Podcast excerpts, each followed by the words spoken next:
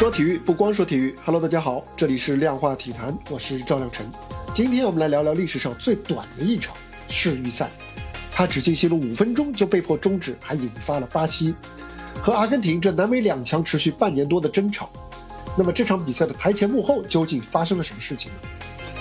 万众瞩目的卡塔尔世界杯啊，将于今年十一月开幕，三十二强席位呢，已经于今年六月全部水落石出。然而呢？有一场世预赛的结果却是直到本周三才姗姗来迟正式揭晓。巴西足协和阿根廷足协一起确认，世预赛南美区第六轮巴西主场对阿根廷的比赛将不再进行补赛，正式被取消。这场当时只进行了五分钟就被迫终止的世预赛，就此成为了世界世界杯历史上最短命的比赛。那么当时这场比赛到底发生了什么事情呢？它的原因和来龙去脉又是怎样的呢？下面我们就来回顾一下。这场比赛啊，于去年的九月六日在巴西的圣保罗举行。比赛刚踢了五分钟，多名巴西卫生官员就突然闯进场内，要求四名效力于英超俱乐部的阿根廷国脚立刻离场。理由呢是他们抵达巴西以后没有如实填写防疫表格，违反了防疫规定。虽然阿根廷队当时是据理力争啊，但是比赛最终还是被迫终止。为了将这四个人带走，巴西警方甚至一度要进入阿根廷队所着的更衣室。而为了安慰到场的主场球迷，巴西队后来呢也不得不现场进行了一场训练课。阿根廷方面质疑巴西卫生部门为什么不在阿根廷队入境的时候就进行提前的告知，为什么非要等到比赛开始以后才行动？队长梅西就说：“我们三天前就赶到了巴西，巴西有关部门什么都没做，现在比赛开始了，却告诉我们不能踢。”这里发生的一切让人感到耻辱。巴西方面呢，则同样有相当的底气，因为根据巴西当时的防疫规定呢，这四名阿根廷球员本来应该被隔离十四天。虽然圣保罗的卫生官员没有如期去阿根廷下榻的酒店去核检阿根廷队的入检的入境的程序，但是呢，这也并不代表阿根廷球员就有着豁免权。在比赛开始前几个小时，巴西卫生部门发表声明说，要命令当地的防疫部门来对球员实施隔离。但是阿根廷队当时却乐观的以为呢，由于阿根廷足协已经做出了强硬的表态啊，说你们要查我我们的球员，那我们就这比赛我们就不踢了啊。巴西卫生部门、国际足联和南美足联有可能已经达成了共识啊，这是阿根廷队方面的认知。没有想到啊，比赛开始之后，巴西卫生部门还是采取了行动。这场闹剧的当事双方啊，看起来是巴西卫生部门 vs 阿根廷队啊，实际上呢，却可以还可以还可以追溯到巴西足协对英超俱乐部的不满。此前呢，由于考虑到疫情的影响呢，国际足联是允许职业俱乐部来拒绝那些啊，国际比赛日出国以后需要隔离超过五天的球员去响应国家队的号召。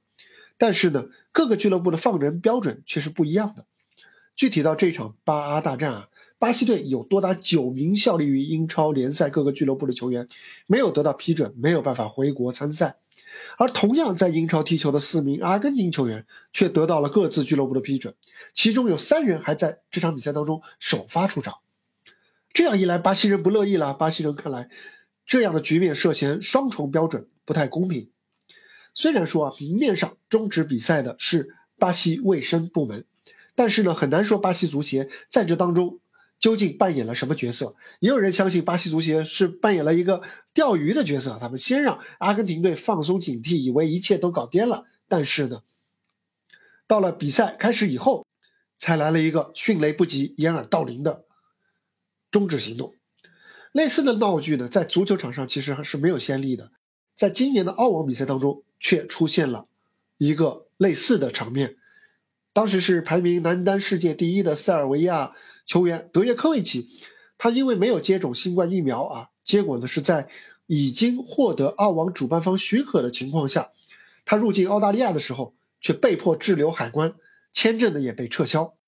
小德啊当场就是把澳大利亚政府告上了法庭。虽然在初审。小德是靠着澳大利亚海关撤销他的签证时候的一些流程上的瑕疵而胜诉，但是呢，在几天后的再审当中，还是因为入境时填报不实的信息，哎，这一点和巴阿大战当中那四名阿根廷球员的被驱逐出境的原因是一样的啊。小德后来也是被驱逐出境。而且呢，还有一点类似的就是，啊，巴西总统在得知巴阿大战比赛终止以后，是打电话给巴西足协要求重启比赛啊，但是呢，却是当时却是为时已晚。同样的啊，小德的遭遇也是引发了塞尔维亚和澳大利亚两国领导人之间的一系列的对话。那么这两桩事件反映出了什么样的问题呢？接下来我们就来说一说这个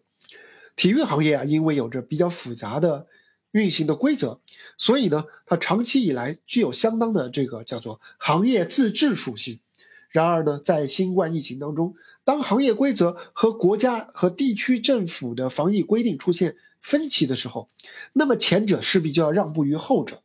但是，长期的行业自治的惯性呢，往往让体育行业的从业者感受不到这个管辖权的差异，他们往往会对此一厢情愿，后知后觉。阿根廷队。就觉得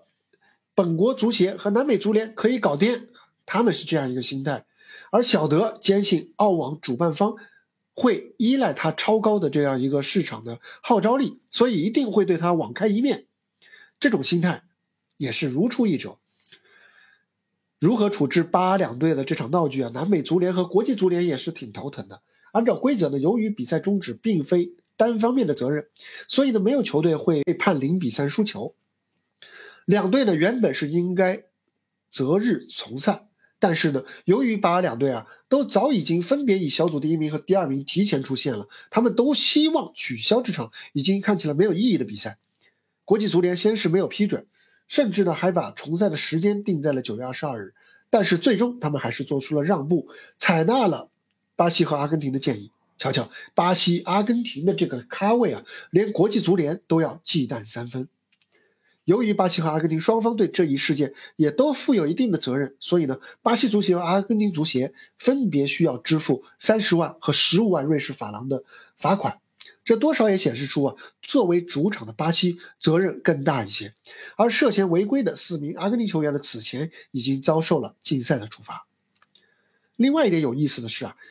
巴西和阿根廷这两个球队在南美是过于强势了，以至于啊，他们凭空少打了一场预选赛，都可以轻松的提前锁定小组头两名，而他们的对手呢，也就也省了麻烦了啊，他们不需要去纠结于说，哎，赛程变短了，巴西和阿根廷和我们比赛的时候，他们的体能状况就会更好，那么这公不公平呢？这样的问题他们也不需要纠结了，因为巴西和阿根廷的优势太大了。至此。这场奇葩的史上最短世预赛的纠纷，终于也是告一段落。而这五分钟背后的种种摩擦、博弈、争吵，也将成为世界足球历史上的一段佳话。哎，不对不对，呃，一段谈资啊。好了，这就是本期量化体坛的全部内容。欢迎点赞、收藏、